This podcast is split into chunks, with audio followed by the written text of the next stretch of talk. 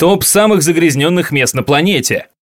На Западе часто говорят об экологии и немало делают для того, чтобы сберечь природу. Однако наша цивилизация – это не только так называемые страны первого мира. Есть много регионов, где людям буквально приходится выживать, и забота об экологии не стоит для них ни на первом, ни на втором, ни даже на третьем месте.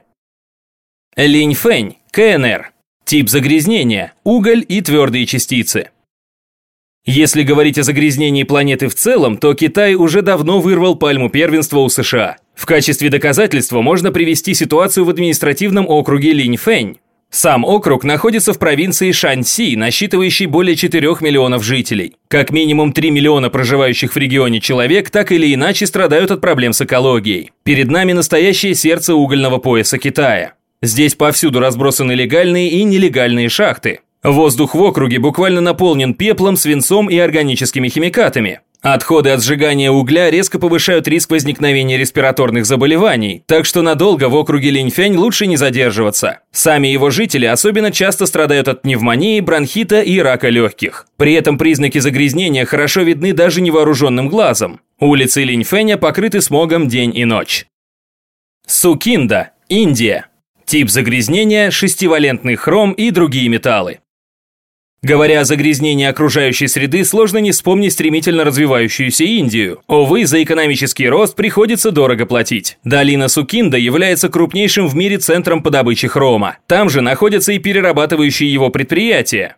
Как известно, шестивалентный хром довольно токсичен, и с ним нужно быть предельно осторожным. Однако в случае с Индией мы видим почти полное отсутствие каких-либо экологических норм при добыче и переработке металла, так что долина представляет собой по-настоящему плачевную картину. Более 80% всех смертей в регионе так или иначе связаны с болезнями, вызванными плохой экологией. Поскольку почти все отходы сбрасываются в воду, она зачастую содержит почти в два раза больше хрома, чем разрешают мировые нормы. Общее число потенциально пострадавших местных жителей оценивается в 2,5 миллиона человек. Де-факто перед нами настоящая экологическая катастрофа.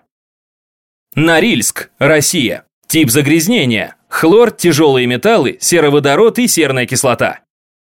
Развал СССР и связанное с ним закрытие тысяч предприятий не сделало постсоветское пространство раем на земле. Яркое доказательство тому Норильск, который в 2010 году эксперты Росстата признали наиболее загрязненным городом России. Здесь находится самый большой в мире металлургический комплекс, предприятия которого ежегодно выбрасывают в воздух около 4 миллионов тонн меди, кадмия, никеля, свинца, цинка, мышьяка и селена. Из-за всего этого продолжительность жизни в Норильске на 10 лет меньше средней ПРФ. Особенно сильно жители города страдают от проблем с дыханием, которые вызывают ядовитый воздух. Норильчане чаще других россиян сталкиваются с аллергией, бронхиальной астмой, пороками сердечно-сосудистой системы и болезнями крови. Эксперты говорят, что жители города также в два раза чаще, чем в среднем по стране, имеют дело с развитием онкологических болезней. А еще, поскольку Норильск находится на севере Красноярского края, зимой температура воздуха здесь может опускаться до минус 60 градусов по Цельсию. Так что жить в Норильске действительно сможет далеко не каждый. Сейчас население города составляет 176 тысяч человек.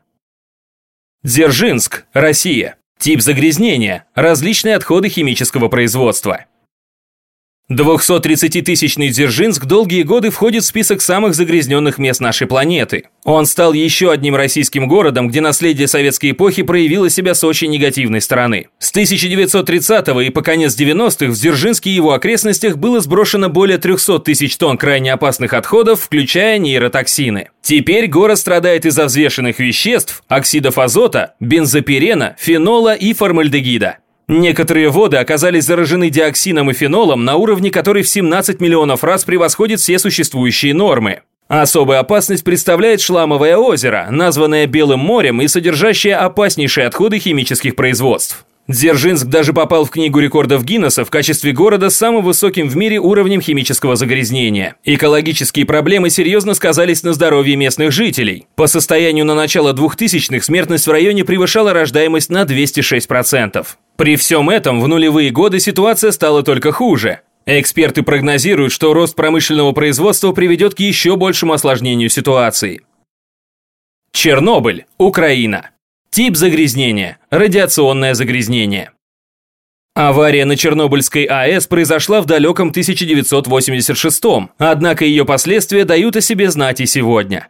Это неудивительно, ведь аварию часто называют крупнейшей техногенной катастрофой в истории. Мы не будем сейчас детально ее разбирать. Отметим лишь, что общее число пострадавших оценивается некоторыми экспертами в 5,5 миллионов человек. Впрочем, эта цифра оспаривается. В результате Чернобыльской катастрофы в воздух было выброшено примерно в 100 раз больше радиации, чем в случае с печально известными Хиросимой и Нагасаки. У жителей пострадавших районов был зафиксирован всплеск онкологических и сердечно-сосудистых заболеваний, пониженный иммунитет, нарушение зрения и ряд иных проблем со здоровьем. Авария на ЧАЭС спровоцировала резкий скачок наследственных заболеваний, и истинные масштабы катастрофы в будущем еще только предстоит установить. Вообще же, медики из различных организаций в разное время фиксировали увеличенное число детских патологий и рост детской смертности среди жителей пострадавших районов. Сейчас Чернобыльскую АЭС окружает 30-километровая зона отчуждения. Люди постепенно возвращаются в пострадавшие места, но о восстановлении городов Припять и Чернобыль речи не идет.